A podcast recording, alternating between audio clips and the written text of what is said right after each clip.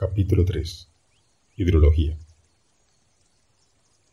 Cuando estábamos como en tercero de primaria, a todos nos enseñaron el ciclo del agua, y generalmente hubo experimentos y dibujos para colorear que incluían nubes, ríos y lluvia.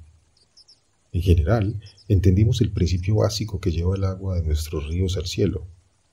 Pero, ¿te imaginas cómo fue para quienes mucho antes de los dibujos coloreados se hicieron esta pregunta? La realidad es que por muchos siglos permaneció como un misterio la forma en la cual el agua regresaba a las cuencas de captación o de origen de los ríos. De hecho, hasta la Edad Media, se pensaba que existían ríos subterráneos que corrían hacia arriba, lo que daba origen a los ríos superficiales. Esta idea no se debe únicamente a la ausencia de dibujos para colorear, sino a la creencia, que en realidad no es descabellada, de que la lluvia por sí sola no era capaz de producir los caudales permanentes de los ríos en las zonas bajas, que tienen agua durante todo el año, aun en periodos en los que no hay lluvias.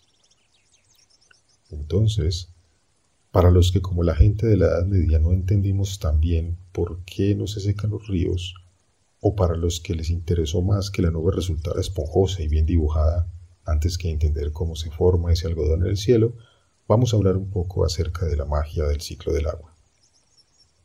Para empezar, estableceremos que el ciclo hidrológico o ciclo del agua describe el movimiento tanto vertical como horizontal del agua.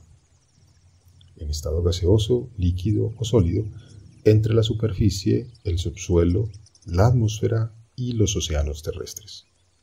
Sin embargo, para su estudio se separa el movimiento del agua sobre los continentes también denominada como la fase terrestre del ciclo hidrológico, del movimiento del agua sobre los océanos, que es materia de la oceanografía. Dicho esto, vamos a empezar con lo que nos interesa. Si volvemos a ese viejo dibujo del ciclo del agua o nos remitimos a cierta canción de los toreros muertos, recordaremos que toda la cuestión del ciclo del agua, como su nombre lo indica, es que es circular pero tenemos que empezar por algún lado y lo haremos por evaporación del agua desde los océanos y su posterior transporte hacia las zonas altas de las cuencas, donde por las bajas temperaturas se produce la condensación. Inicialmente, el vapor de agua condensado forma gotas de agua de tamaño muy muy pequeño, que por sí mismas no tienen el peso suficiente para precipitarse hacia la Tierra. Por eso, Suele suceder que muchas nubes no causen lluvia, sino que en su lugar una gran cantidad de ellas son evaporadas. Una vez que las pequeñas gotas de lluvia se unen, pueden llegar a tener un peso suficiente para precipitarse. O sea que, para que exista la lluvia, las gotas se tienen que abrazar y queremos dejarte ese concepto para que veas el mundo un poco más lindo. Sin embargo, no toda la precipitación llega al suelo, ya que una gran cantidad de agua puede ser interceptada por la vegetación y quedarse allí almacenada.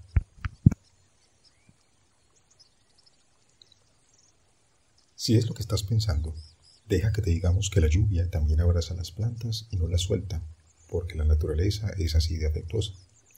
Te dejamos esas palabras de amor para recordarte que tú también debes ser afectuoso con la naturaleza. Pero sigamos con el ciclo del agua. Los pequeños eventos de precipitación pueden ser totalmente interceptados en zonas con abundante vegetación, pero la capacidad de intercepción de la vegetación es limitada y basta con un evento de precipitación de mayor volumen, eh, digamos una lluvia larga, una tormenta con lluvia intensa o una secuencia de varios episodios de lluvias breves, para que su capacidad se sobrepase. Entonces, una parte del agua no es interceptada y allí es cuando cae al suelo. Tanto el agua que fue interceptada por la vegetación como el agua que se ha acumulado en los charcos puede evaporarse. Esto se produce principalmente por la acción de la radiación solar y la temperatura. Los fuertes vientos también apoyan el proceso de evaporación, así como el estado de humedad del aire. Como sabemos, cuando el agua llega al suelo, comienza a humedecerlo. Si la cantidad de agua es pequeña, podría infiltrarse hacia capas inferiores del suelo. Solo porque nos encanta enriquecer tu vocabulario, aprovecharemos este momento para decirte que se llama infiltración cuando ocurre en capas superficiales y percolación profunda cuando ocurre en capas internas del suelo. Cuando el agua cae muy rápidamente, es decir, a alta intensidad, una parte no llegará a infiltrarse y empezará a acumularse sobre la superficie, creando charcos en las concavidades y depresiones del suelo. Si la lluvia continúa, los charcos empezarán a rebosar y el agua escurre por las pendientes hacia los cursos de agua, como riachuelos o quebradas, en forma de escorrentía superficial. Ok, ok. Alerta de término técnico.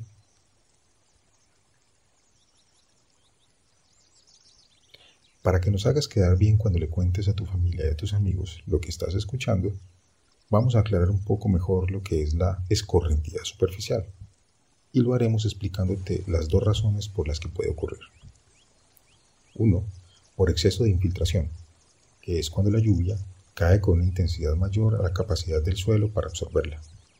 Y como no puede ser infiltrada en el suelo, se acumula en forma de charcos y escurre hacia las quebradas o arroyos o dos, por exceso de saturación, que es cuando el suelo llega a su límite de capacidad de retención de agua y ya no puede aceptar más.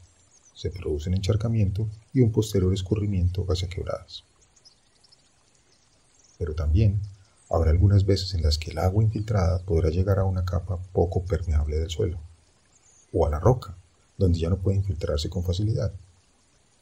Si existe una gran cantidad de agua que llega a esta capa, se acumulará y empezará a fluir ladera abajo, hacia los cursos de agua en forma de escorrentía subsuperficial. Parte del agua que permanece dentro del suelo puede ser utilizada por la vegetación y ser absorbida por sus raíces y posteriormente, cuando es transpirada, puede volver a la atmósfera en forma de vapor de agua. La mayor parte del agua tomada del suelo no es utilizada por la vegetación, sino que retorna como vapor de agua. Otra parte del agua infiltrada puede continuar penetrando las capas del suelo en forma de percolación profunda, que va a recargar los acuíferos de aguas subterráneas y que en algún momento también llegan a fluir hacia los cauces. Así que, visto de esta manera, los curiosos medievales que no colorearon nubes tampoco estaban tan mal con respecto a los ríos subterráneos, ¿verdad? Y por último, la forma final que tiene el agua para escurrir hacia los cauces, además de la escorrentía superficial y la escorrentía subsuperficial, es la escorrentía subterránea, que se produce cuando el agua de los acuíferos profundos puede fluir hacia los ríos. En las cuencas hidrográficas, donde existen acuíferos, a este flujo también se le conoce como flujo base. De estas tres, la más rápida es la escorrentía superficial, seguida por la subsuperficial y finalmente por la subterránea. La velocidad de respuesta de los dos primeros tipos de escurrimiento es de minutos y horas, mientras que para el caso de acuíferos el agua puede permanecer muchísimo más tiempo, algo como semanas, varios años o incluso décadas, antes de salir hacia los cauces. De los ríos, el agua fluye hacia grandes cuerpos de agua, ya sean lagos o el mar el agua que ha ingresado a la cuenca hidrográfica puede evaporarse y retornar a la atmósfera, con lo que completaríamos el proverbial círculo del ciclo del agua de nuestro viejo dibujo con nubes, ríos y lluvia de la primaria. Si has seguido toda nuestra serie de podcast, no solo has llegado a este punto lleno de nuevos términos, sino que puedes estar preguntándote, ¿qué pasó con los páramos de los que veníamos hablando? Pues bien, muy pronto vas a conocer el papel increíble que juegan los páramos en el ciclo del agua.